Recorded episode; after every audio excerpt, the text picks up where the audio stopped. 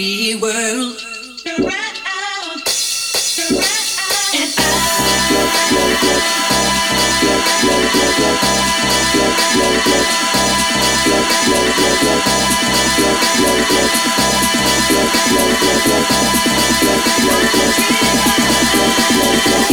said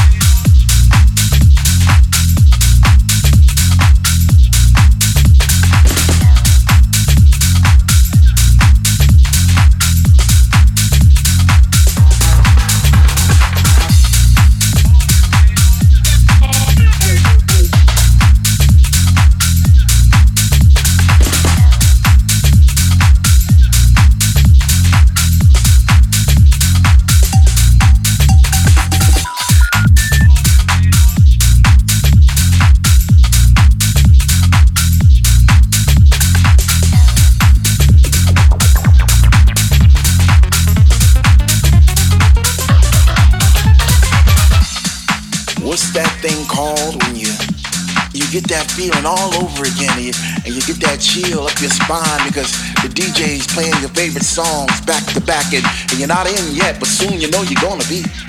Oh man, what's that feeling called again? What's that feeling called when when finally you're in and you're standing in the middle of the floor and you open your arms real wide to to accept those vibes, all those positive vibes, vibes, vibes.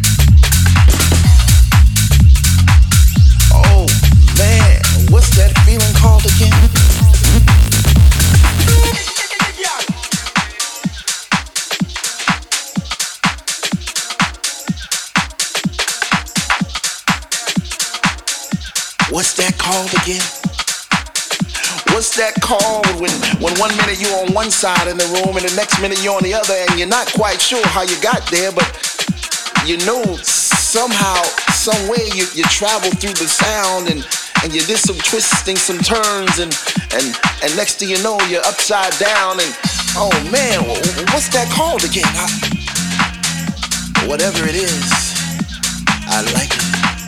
I like it a lot. Man, what's that called when your heart starts beating faster and faster and, and, your feet keeps moving and you know you should sit down but you can't because the DJ just started playing them Afro sounds, you know those Afro sounds, bongos and congas and the shake, shake, shake, shake, shake, shake, shake, shake, shake, shake, shake, shake, shake, shake, shake, shake, shake, shake.